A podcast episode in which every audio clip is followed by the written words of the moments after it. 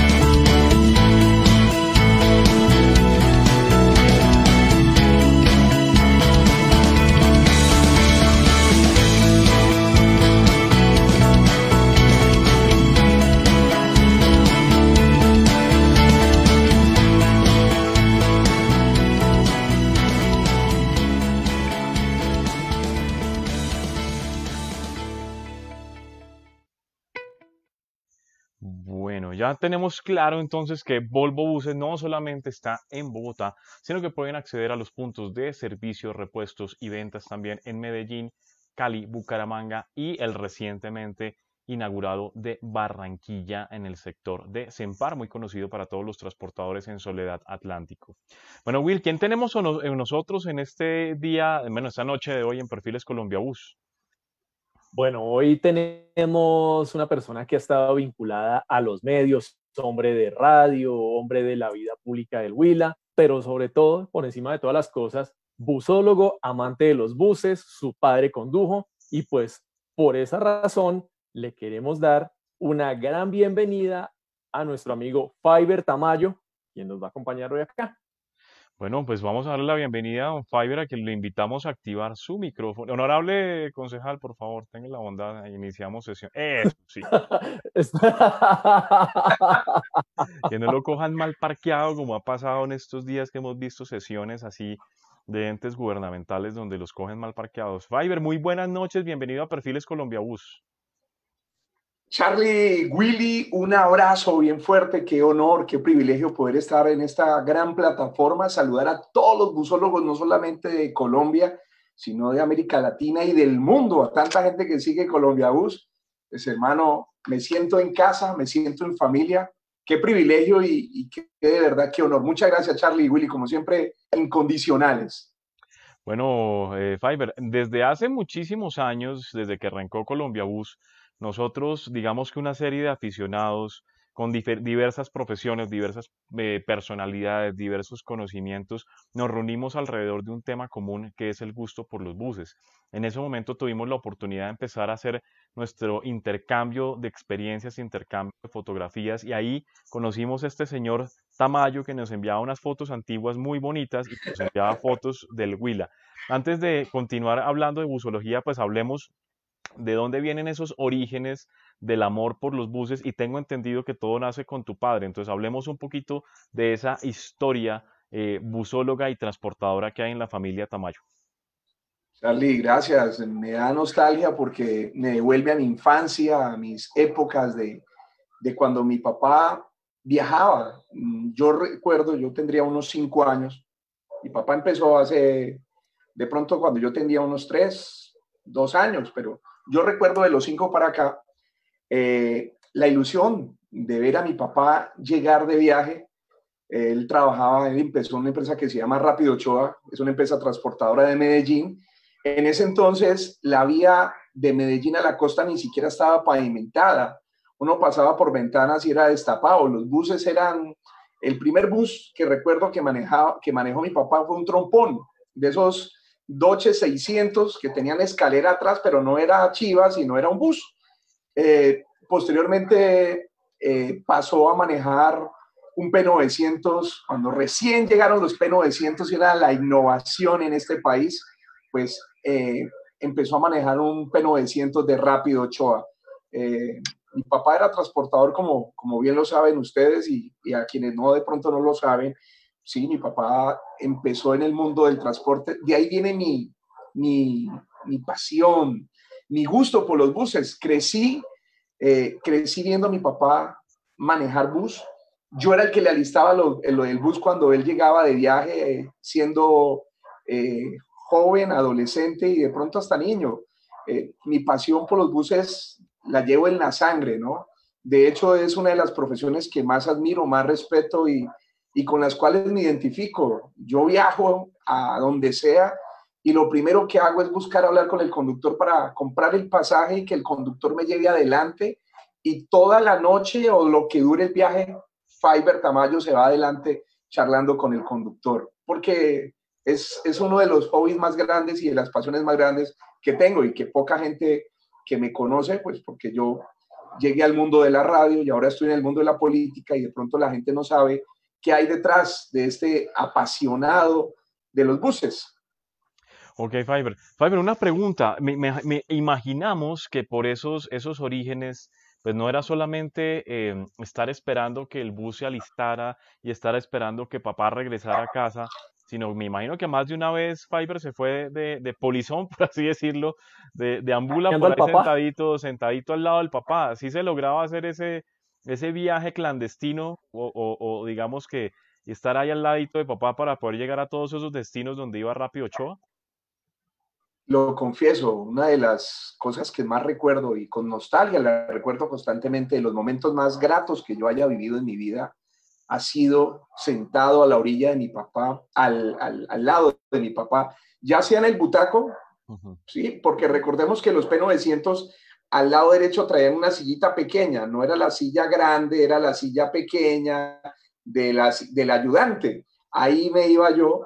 Y cuando ya llegaron los famosos Isusos y fue modernizándose el tema de los buses, pues ya iba en una silla cómoda, pero siempre era muy grato. Sí, viajé muchas veces. Eh, le, lloraba a mi papá para que me llevara a los viajes.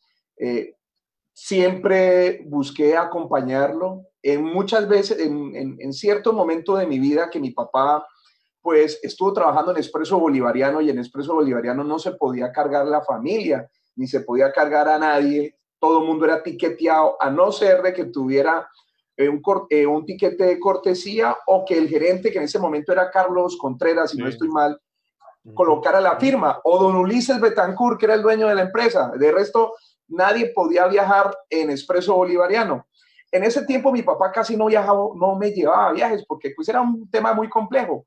Entonces buscaba otros amigos de otras empresas y me iba con otros amigos de otras empresas para acompañar a mi papá o simplemente viajar porque es una de mis pasiones. Viajar en bus me encanta. Eh, Fiverr, ¿cuál ha sido de, esos viajes, de esas rutas, la que más le ha gustado, la que más ha disfrutado? En el, mundo de la carretera hay muchas anécdotas. Tengo historias increíbles para contarles, cosas que parecen de mentira. Y hablando de buses, aquí llega mi hija con una de las pequeñas. Espectacular. Qué belleza. Una de las pequeñas maquetas que tengo de buses. O sea, soy tan apasionado a los buses que tengo, tengo alrededor de 32 buses a escala, tanto pequeños como grandes. Este era, este fue el último bus de Rápido Ochoa que mi papá manejó. Era un 580 o una P900? Era, no, un 580, era un Isuzu, un 580. De hecho, ahí está saliendo la, acaba de salir la foto ahí en, un rinconcito de ese, ese, era una, ese era, ¿qué carrocería era esa? Era la carrocería Haga, era, era la carrocería Haga. Eh, este fue el último bus que mi papá manejó. Recién, recién eh, Rápido Ochoa cambió imagen corporativa. Recordemos que antes de tener estos colores, Rápido Ochoa utilizaba unas franjas que venían aquí en verde y rojo y subían acá, como es, como manejaba la misma, el mismo concepto de, de Copetran, simplemente que los buses de Copetran eran azules y los de Rápido, bueno, azul claro, con, con, un azul oscuro donde decía Copetran y las franjas y un gris. Eh, y Rápido Ochoa cambió la imagen corporativa y puso esta imagen. ¿sí? Este es un Chevrolet Isuzu. Recuerdo tanto que era modelo 89, carrocería Haga. Fue sacado en Colcar, en Bogotá, y fue carrozado en Duitama. ¡Qué maravilla! Eso, eso está muy bien. Veo a tu chiquita por ahí que nos está haciendo cocos. Eh, mi niña, eh, las voy a presentar pocas veces. Sí, sí, sí, sí, sí, sí. Eh, ella es María José, tiene cinco añitos de edad. Hola María José, ¿cómo estás? Hola. Y es una niña que también al parecer le va a encantar los buses. Ay, preciosa, preciosa. Qué bonito, qué bonito ver ese, ese pequeño espacio de unión familiar aquí en Perfiles Colombia Bus. Will, antes de que continuemos... Señor, señor, señor. Aquí, aquí llega otra maqueta. Ah, qué bien. Ah, un preferencial VIP. Sí, un VIP. Y, y espéreme un segundito, y por aquí también hay una No, no podía faltar el Comotor. No podía faltar. No, no, no pueden faltar. Son, los, son, los, son las empresas insignia del departamento del Huila, empresas que también, en las cuales mi papá trabajó. Mi papá tuvo un bus, eh, un 600 en contra Huila. También manejó P900 en, en Comotor. Eh, manejó Isuzu en Comotor y terminó manejando, no, en ese entonces no había Scania, los Scanias eran muy contados, no había Volvo tampoco, que es una gran marca y a propósito, salud especial a los patrocinadores de Volvo. Muchísimas gracias. soy fanático de Volvo, me encanta. El día que pueda comprarme un bus, me voy a comprar uno que sea Volvo. Excelente, muchísimas gracias. Fiber, es que definitivamente eso sí aspiramos que al finalizar este ejercicio no nos vayas a dar tan duro porque tú si eres comunicador, nosotros apenas somos unos aprendices de comunicadores y estamos tratando de hacer este programa. Will, antes de continuar con esta entrevista con Fiverr, por favor saludemos a las personas que se van conectando a través de nuestras redes sociales y de nuestro Facebook Live aquí en Perfiles Colombia Bus en la noche de hoy. Así que adelante, Will. Claro que sí, Charlie. Saludamos a Alexander Rodríguez, siempre conectado desde Leticia, a Manuel Fernández también que nos reporta sintonía desde Cúcuta y su furia motilona, Jairo Alonso Méndez desde Anapoima, también tenemos a Darío Sarmiento que nos dice, cuando hablan de buses anfibios y 4x4 comerciales civiles flotas? En algún momento tocamos el tema de los buses 4x4 cuando entrevistamos a Javier Balbuena y nos indicaban que por al, menos por ellos el desarrollo todavía no se ve por temas de peso bruto vehicular de una versión 4x4. Es que, Will, en, mi, conocimiento limitado, porque obviamente nosotros, nosotros somos no somos millennials, somos transmillennials, que es un poquitico antes del millennial.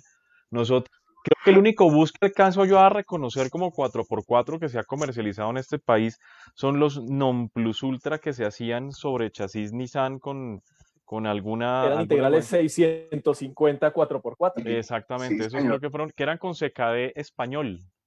Sí, señor, de la planta que hace poco cerró en, en España. De resto, yo no recuerdo ningún otro bus 4x4 que se haya comercializado en el país y tampoco recuerdo de buses anfibios.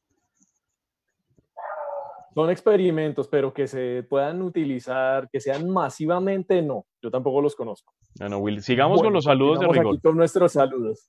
Eh, Víctor Julio Gutiérrez de Cotransfusa también súper conectado. Don Luis Machuca, el monstruo del CREI, el experto en los temas de desintegración y acompañamiento con Chatarrizamos. José María Díaz. Julián Cuartas desde Medellín, un gran amigo de Fiverr y también de esta casa, Luis Fernando Pacheco, que nos dice buenas noches compañeros, un abrazo para Fiverr y también decía que le, gusta que le gustaba andar muy de pato, decía patísimo.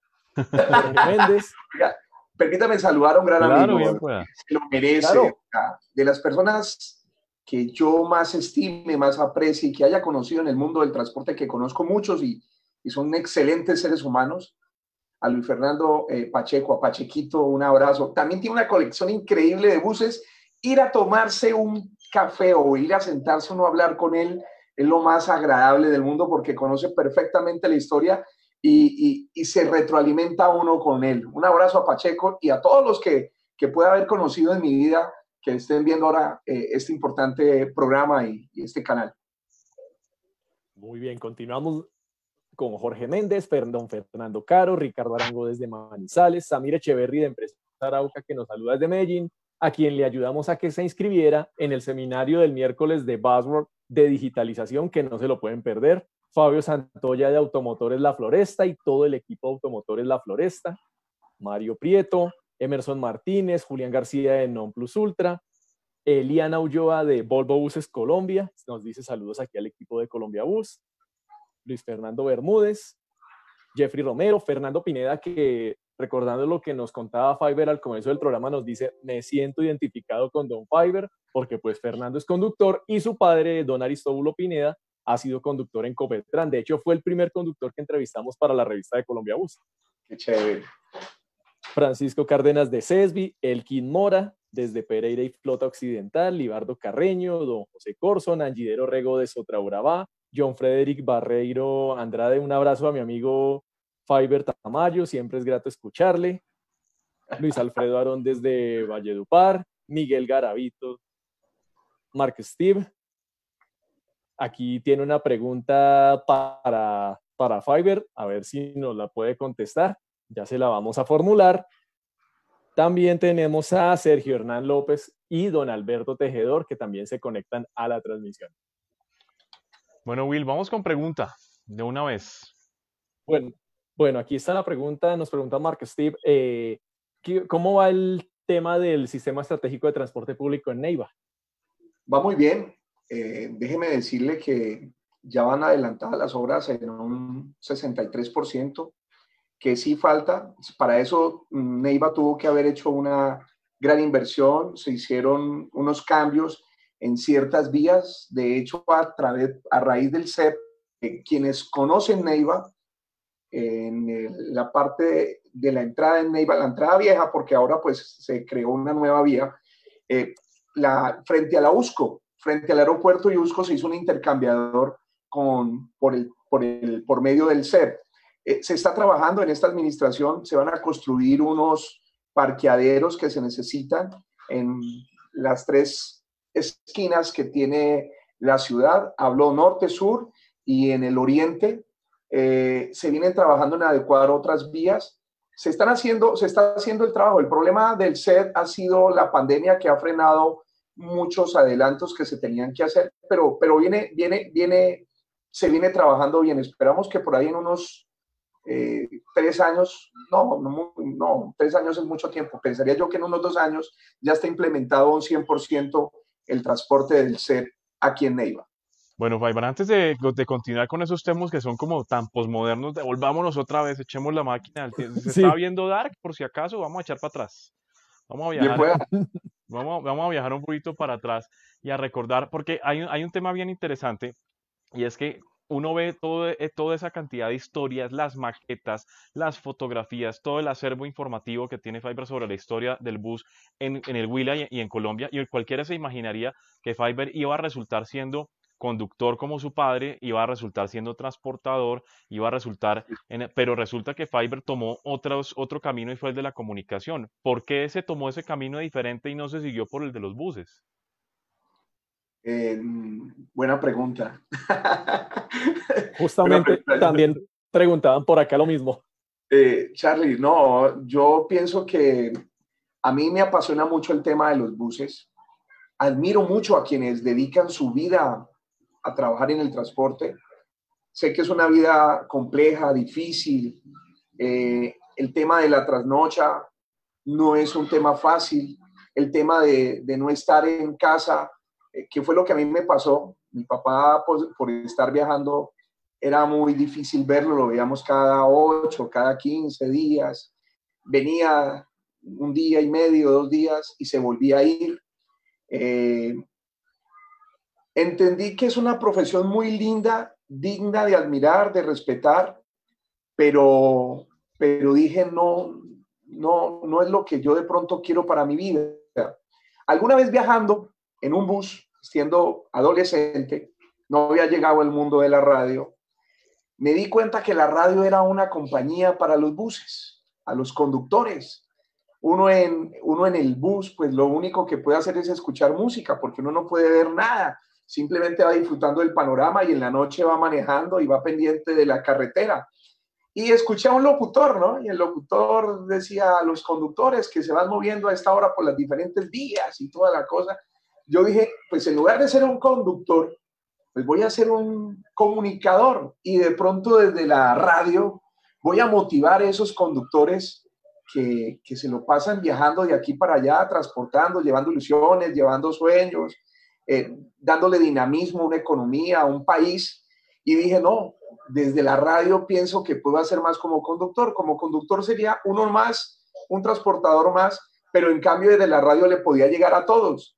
Y creo que esa fue una de las cosas que me motivó a llegar a la radio y por las cuales llegué a la radio, porque dije, desde la radio se puede construir y se puede llevar muchos mensajes y, se puede acompañar, ¿no? Eh, eh, eso es lo que, lo que pensé, por eso llegué a la radio y, y me quedé en la radio, ¿no? En la comunicación.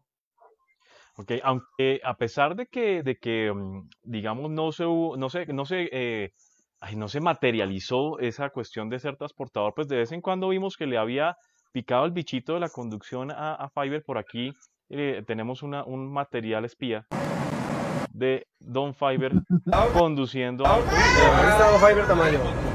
Bueno, ahí estamos en este momento haciendo una prueba, cumpliendo un sueño. Un.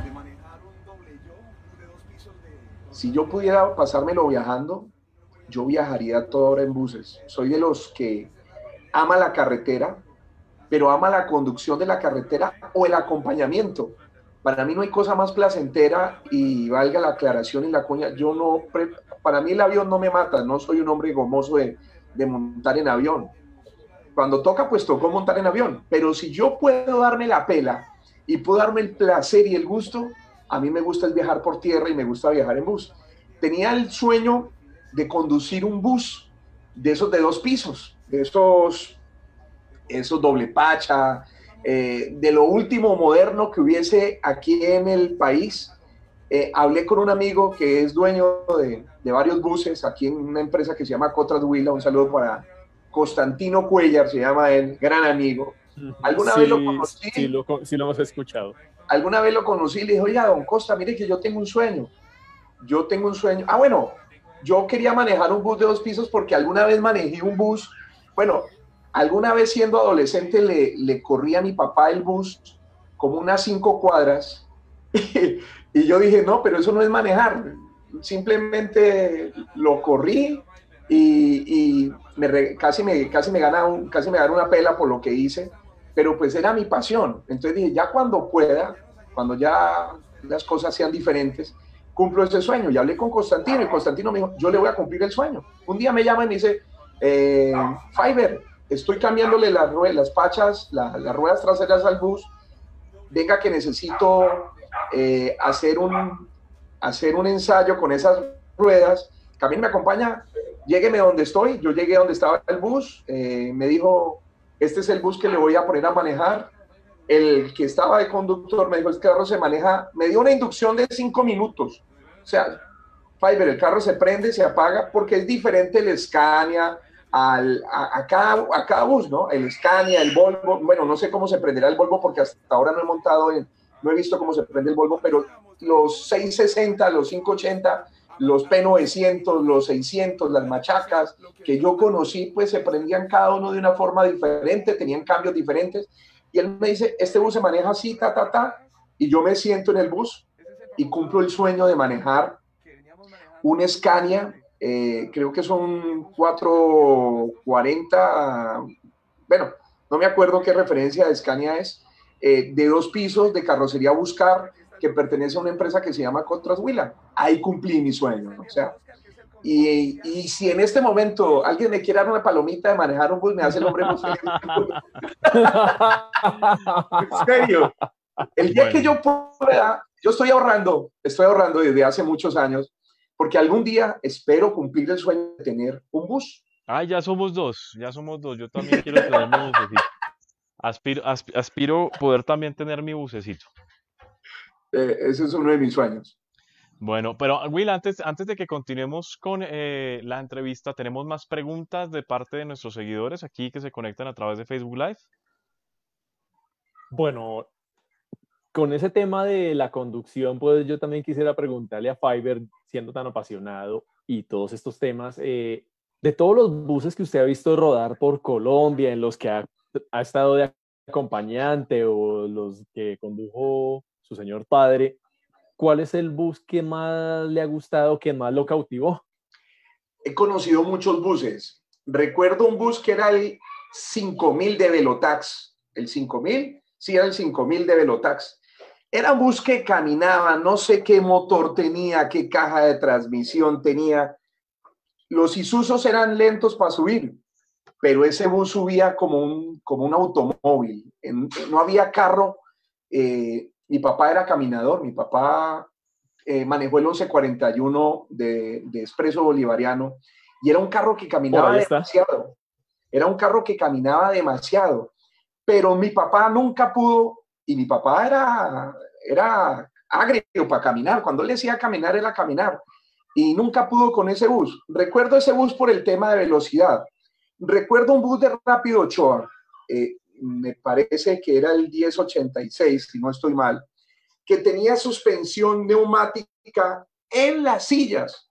Usted no tenía que levantar la, paca, la, la pata para que la silla se corriera, no que usted hundía un botón y ese, ese bus, la silla le hacía con suspensión neumática, o sea, algo increíble.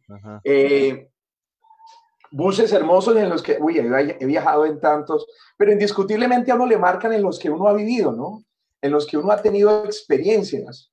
Recuerdo el 1141 de Expreso Bolivariano, recuerdo el 1204 de Rápido Ochoa, recuerdo, hay un bus que me gustaba mucho porque era de un gran amigo y era un bus que también le alistaba, yo le lavaba ese carro, al hombre le encantaba que yo le lavara el carro porque sin ser lavadero, sin trabajar en lavadero, sin ser un lavadero experimentado, a pura punta de balde o de manguera, yo dejaba carros impecables. Y era un, nave, era un halcón, cuando el halcón de Comotor fue, fue impuesto en, en, servicio, salieron dos buses. Era el 1500, que era de, de un gran empresario, ya descansa en paz, el dueño de los manguitos, eh, de don Miguel Ángel Collazos, y el otro era de un paisa que llamaba Joaquín Gallego, el 1510 que éramos vecinos, nosotros vivíamos en el mismo edificio y yo me hice tan amigo de él que yo le lavaba el bus y él en compensación a eso me llevaba a viajar. Entonces, en ese bus viví muchas cosas bonitas porque en ese bus andaban a zapatas y, y era, era, era la, el, el, plus más alto que tenía motor era una carrocería pájaro azul, bus estilo avión, muy moderno. Y la gente que viajaba de Bogotá a Neiva era gente exclusiva en ese momento que utilizaba ese servicio. Ahí conocí chicas muy hermosas, e hice muy buenas amistades. Entonces, esas cosas lo marcan a uno cuando uno es adolescente y uno apenas está comenzando como a abrir los ojos y a darse cuenta cómo es el mundo y a sentir esas mariposas en el estómago, ya sea por el bus. Pero las mariposas eran, exactamente, eran, eran, eran las, las, las, mariposas eran por el bus o era porque alguna vez se encontró con, con Claudita Bahamona en, en, en, los, en los, viajes de, de, estas empresas?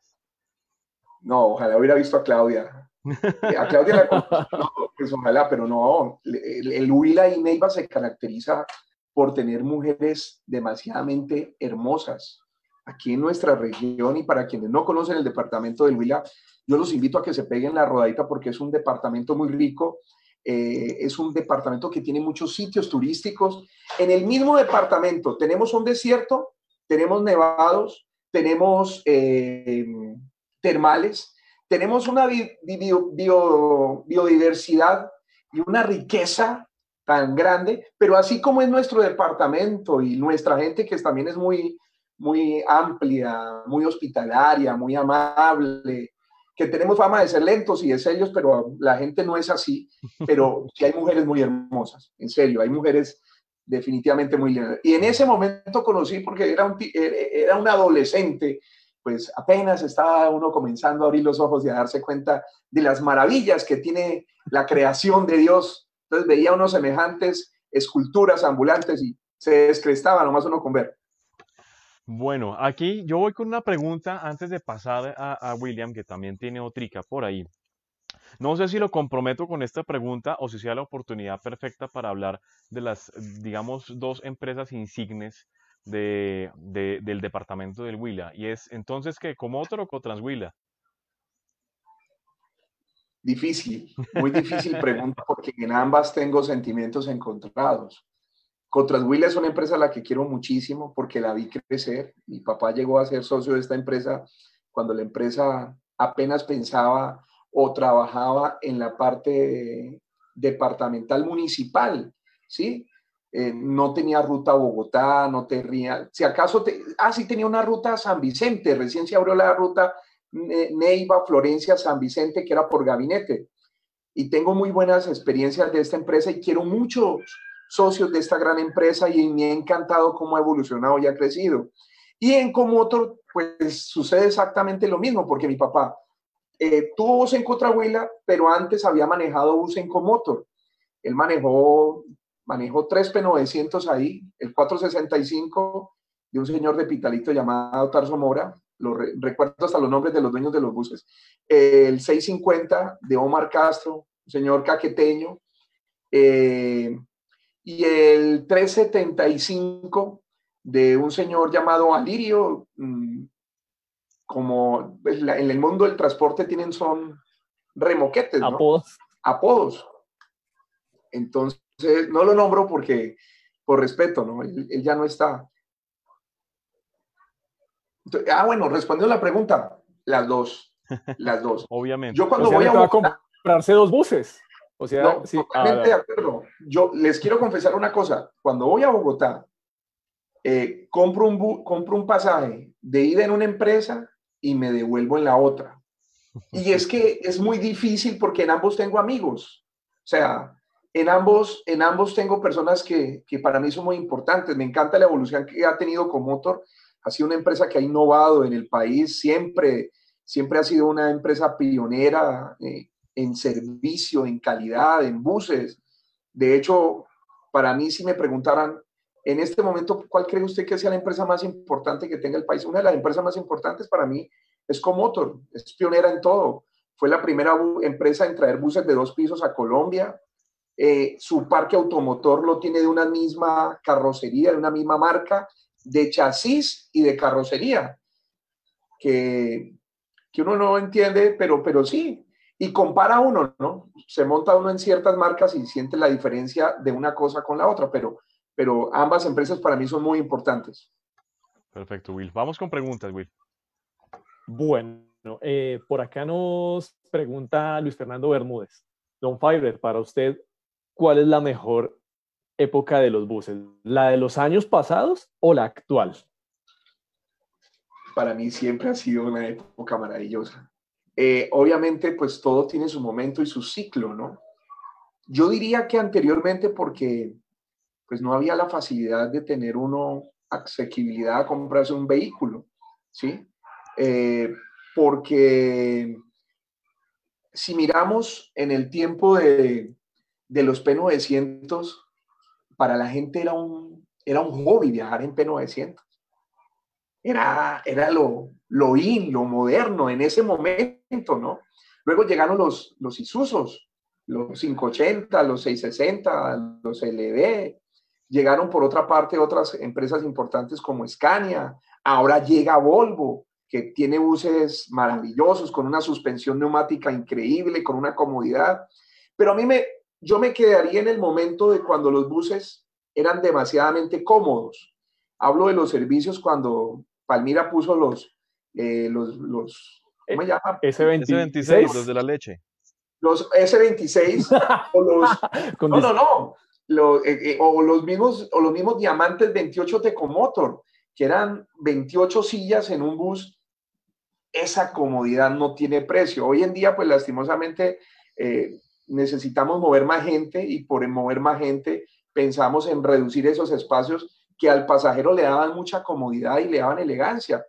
Pero, pero para mí todos los tiempos de del transporte ha sido maravilloso y, y me siento muy complacido y en este momento siento tengo que expresar mis palabras de solidaridad para todos los conductores, para todos los empresarios, por, por el momento tan crítico que está viviendo no solamente Colombia, sino el mundo, y donde uno de los mayores afectados ha sido el transporte, porque no se pueden aglomerar personas. Entonces, eso ha restringido mucho. He visto a muchos eh, empresarios del transporte que están viéndose en afurias. Uno ya lastimosamente no tienen nada, no, saben qué hacer y están, están declinando porque pues la, crisis los está llevando a una quiebra total. Y eso mismo ha pasado con conductores. Entonces mi solidaridad, pero para mí todas las épocas del tema del transporte terrestre en buses ha sido maravillosa.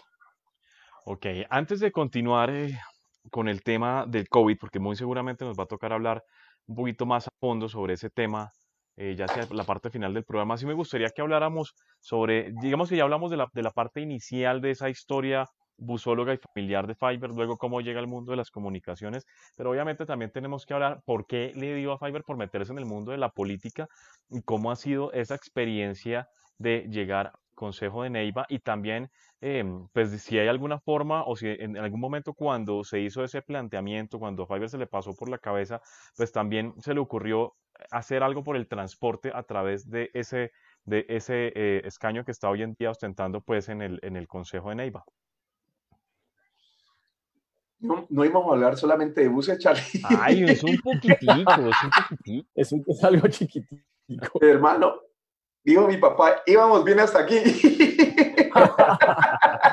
es un poquito, es un poquito. Lo que pasa es que obviamente, pues, toca aquí chiquitico. A mí me tienen aquí, me tienen maravillado porque hablar de buses para mí es una pasión, pero ya que hablamos de política, que es lo que estamos haciendo, yo llego a la radio y entiendo que, que de la radio uno puede construir, edificar y empezamos a hacer diferencia y empezamos a mostrar, a hacer un relevo generacional en los medios de comunicación. ¿Por qué lo digo? Yo llego a la radio y las voces eran, son las 7 de la noche, eran las voces gruesas, las voces graves. Eso, Hombres que me, digo, sonó, me sonó a Harvey Caicedo. Me sonó como a caracol, Gustavo Niño Mendoza. Póngale, póngale Fernando, Fernando eh, eh, Calderón España, Fredemiro Núñez, póngale la voz que quiera. Fredemiro Núñez, ¿cómo no? Sí, señor. Yo, yo llego a la radio y era la radio de las voces, las voces así, las voces gruesas, graves. Y yo, pues, por medio de, de lo que soy o de mis ganas de querer mostrar diferencia, abro un espacio en el Huila y en Neiva, que es la voz chillona, la voz gomela. eh, No era, el- Buenísimo. no era- no era voz- no era la voz impostada o la voz gruesa, sino la voz normal, el que habla coloquialmente, el que dice las cosas naturalmente y abre un espacio en la radio. Luego comenzamos a, a incursionar y a evolucionar en los medios de comunicación y comenzamos a buscar herramientas para posicionar marcas y llegamos a hacer un trabajo social. Entonces comenzamos a trabajar desde la radio, ayudando a la gente más necesitada en obras eh, sociales, en difusión de temas de importancia, de investigación, pero también vamos a donde la comunidad a llevarle alternativas, a pagar los recibos de servicio, a ayudar a la gente con mercados. Y comienzo a hacer un trabajo, pero desde la radio me vuelvo muy crítico y comienzo a decir cosas que a mí no me parecían. Y llegó un momento en que yo entiendo de que por más que yo dijera o por más que alguien diga desde la radio, eso no va a cambiar porque es que las decisiones no se toman en la radio.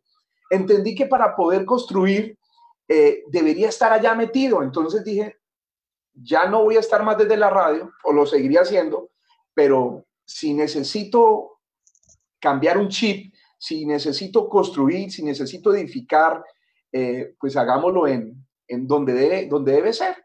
Y vamos a empezar por, por lo más importante. Entonces, está la alcaldía de Neiva, el alcalde y la junta administradora. Y dije, me voy a lanzar al consejo de Neiva. Lo hice hace cinco años. Me faltó muy poquito para haber llegado al consejo.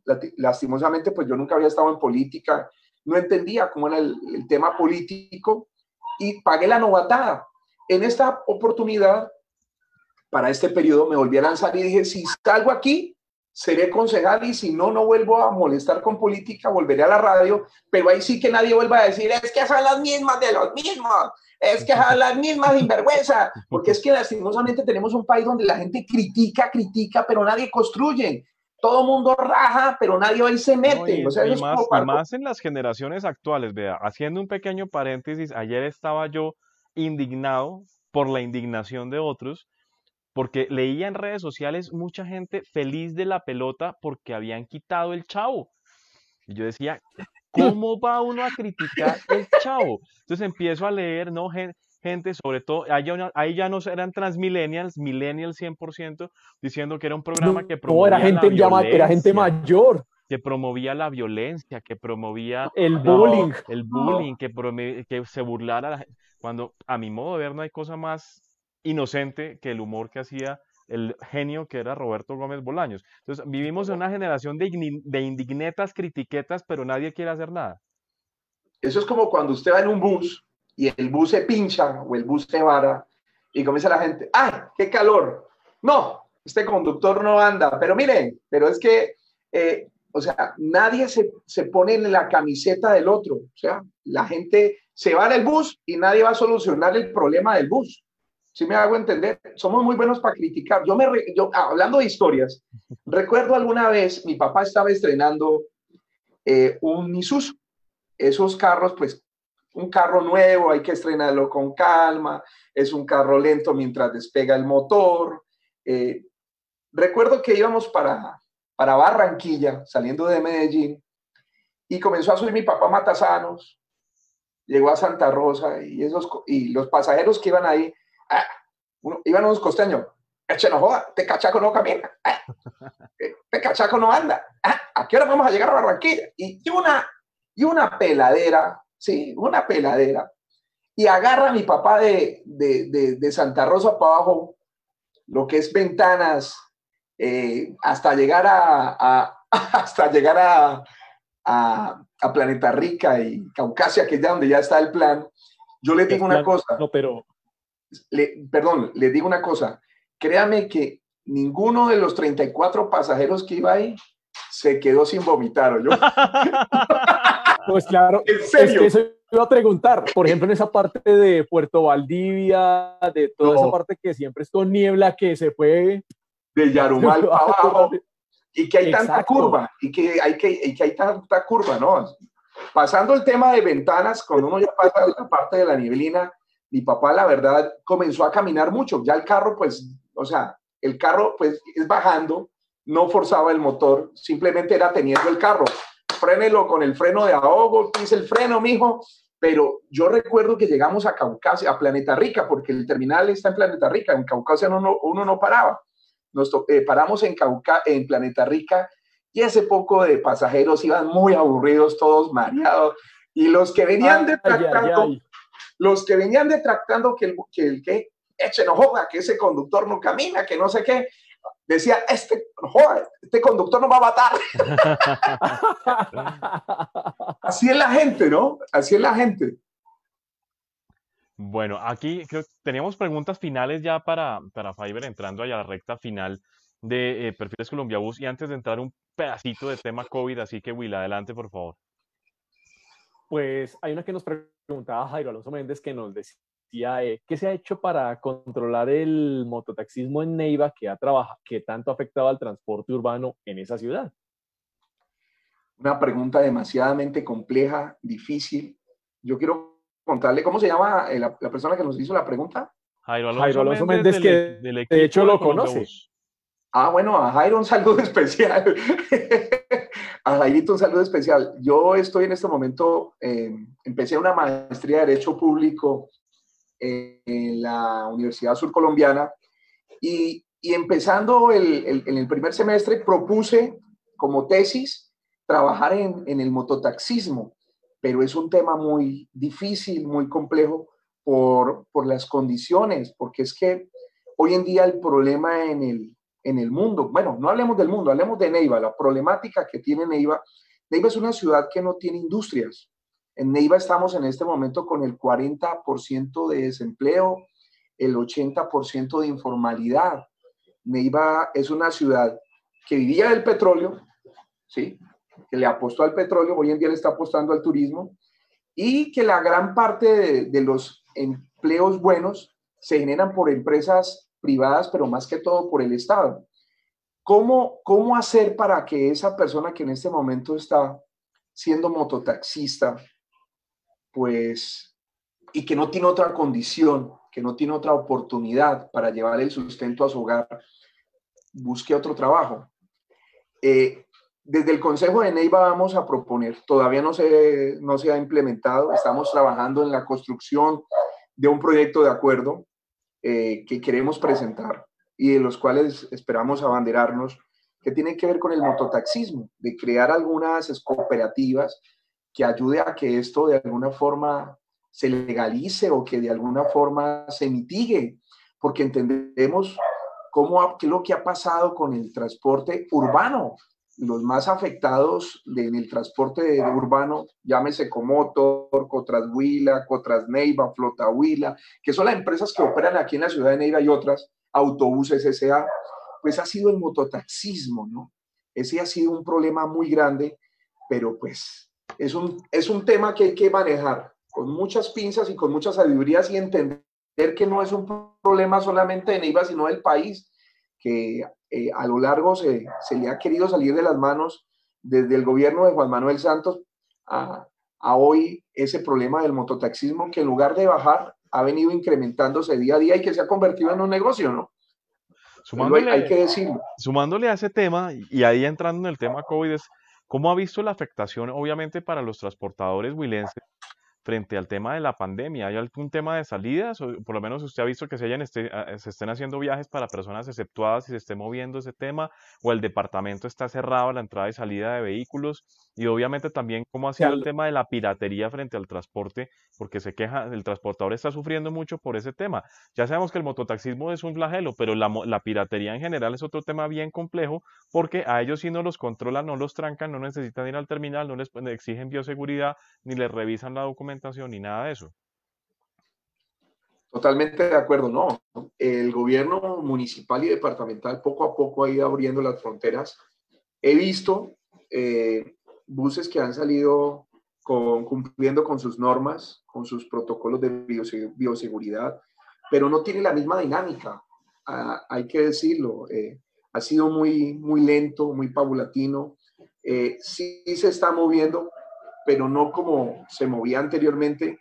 Y la crisis que en este momento está viendo el sector transportador es bastante grave y bastante compleja, porque es que yo conozco amigos que en este momento están a punto de perder sus buses porque no han podido pagar las cuotas. Y como no han podido poner a trabajar sus carros, pues los indiscutiblemente sus conductores, que son los que viven de, esto, pues no han podido sostener sus familias. Ha sido un tema muy complejo, muy difícil. Eh, hoy estuve hablando con el senador Ernesto Macías de eso. Le estuve proponiendo que hay que hablar con el presidente Duque para ver de qué forma ayudamos a que este tema que es tan importante, tan sensible y susceptible como el tema del transporte, pues de alguna forma se le ayude y que buscar la forma de, ir abriendo poco a poco el país, porque la crisis que está generando y la crisis que viene después de esta pandemia es, es, muy compleja, muy, y no todavía no sabemos cuándo termine, ni sabemos ni cómo ni cuándo termine esto. Entonces, quién sabe cómo, cómo sea. Es, es un tema muy álgido, muy delicado y, y, y, que a mí me genera mucha susceptibilidad porque pues vengo de una familia transportadora, no tengo bus, pero si en mí estuviese yo ya tendría una empresa de transportes. De hecho, le, mi empresa se llamaría Rápido Tamayo. Ya tengo los diseños del bus, el color, la misión, la visión, tengo todo. Lo único que me falta es la plata para comprar los buses, o por lo menos el bus. Si quiere, si quiere, Luis Fernando Pacheco le está vendiendo un Scania buenísimo. sí, tengo que hablar con Pachequito. A ver si por lo menos, por, lo menos me da una vueltica. Sí, me lo le, le dé una palomita. Bueno, Will, vamos con preguntas, eh, comentarios y pregunta final para Fiverr despidiendo este programa. Eh, no sin antes recordarle a todos nuestros seguidores que lo pueden conseguir, obviamente, aquí en nuestras redes sociales de eh, Facebook en Colombia Bus, pero también lo pueden encontrar en YouTube donde tenemos un canal con casi 20 mil seguidores, donde también pueden ver este programa y quienes lo quieran descargar también como podcast pueden acceder a las plataformas Spotify y iTunes para quienes tienen dispositivos Apple y pueden descargar este programa como un podcast. Eh, Will, vamos con comentarios y preguntas finales, por favor. Sí, claro.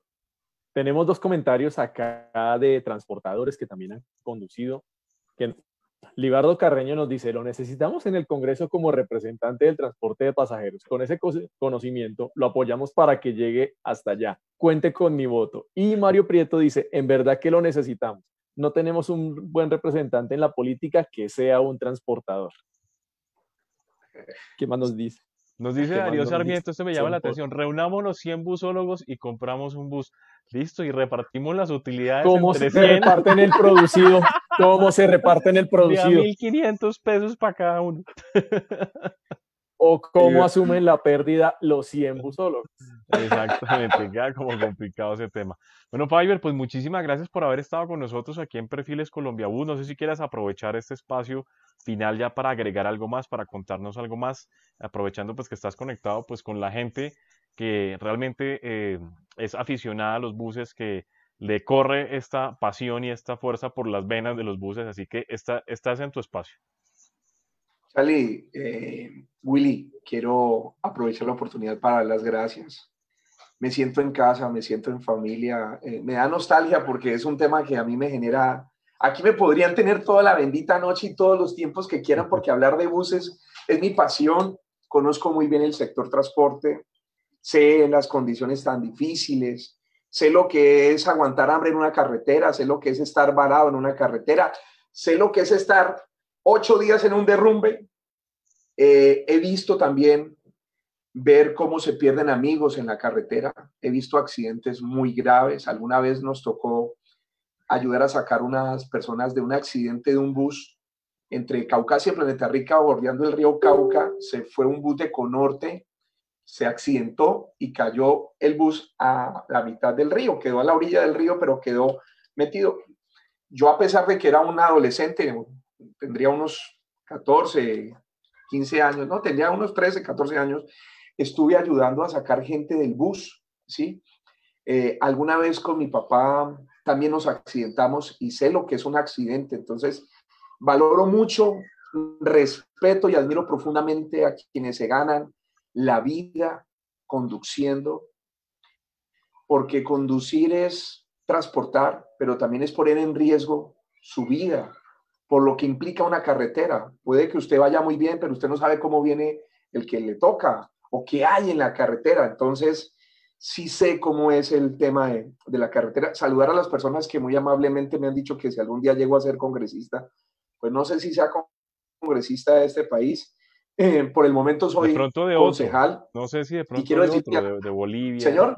Que de pronto, no, si de este, pues podría ser de Bolivia, de Botswana, de, de, de Guyana, alguna cosa de No, por el momento soy concejal de Neiva y quiero ayudar mucho al sector transporte. Vivo muy pendiente del tema de movilidad de Neiva. Me preocupa mucho la movilidad de Neiva.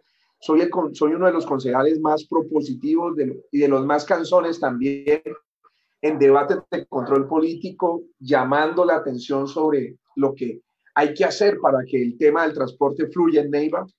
Eh, decirle a los transportadores que si yo les puedo servir en algo, con mucho gusto, que estamos haciendo el puente para que del gobierno nacional haya una mitigación, haya alguna ayuda.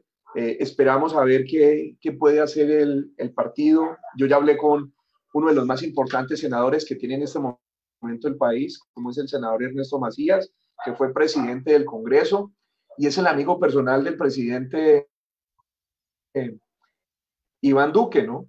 Eh, la razón fue clara hoy, ayudar al sector transporte y esperamos que el gobierno nacional que quiere y que ha venido luchando por ayudar no solamente al transporte, a todo el mundo. El problema es que una crisis como la que nos ha tocado, pues nos ha perjudicado a todos. Aquí no solamente ha sido el, tema del transporte, ha sido todo. O sea, la crisis que nos ha tocado vivir ha sido muy difícil. Saludar a mis amigos transportadores, decirle a todos que los miro y que que no se les haga raro el día que yo vaya a viajar y que compre un pasaje y que por favor les pido, les pido que me lleven adelante. Eh, quedé frustrado, eh, quiero decir algo. En días pasados, antes de la pandemia, estuve en Cincelejo. Eh, fui hasta Cincelejo porque tenía que hacer una vuelta allí. Me fui por Medellín, viajé Neiva a Medellín en Comoto, de Medellín dije, voy a viajar en Rápido Ochoa, la empresa de toda la vida y de todos los sueños.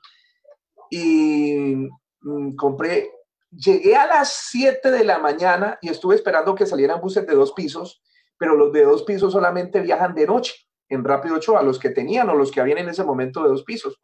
Compré el pasaje y le dije al conductor quién era, que quería, pero el conductor no me quiso llevar adelante, entonces quedé frustrado, quedé, quedé frustrado. La próxima es, mi última frustración.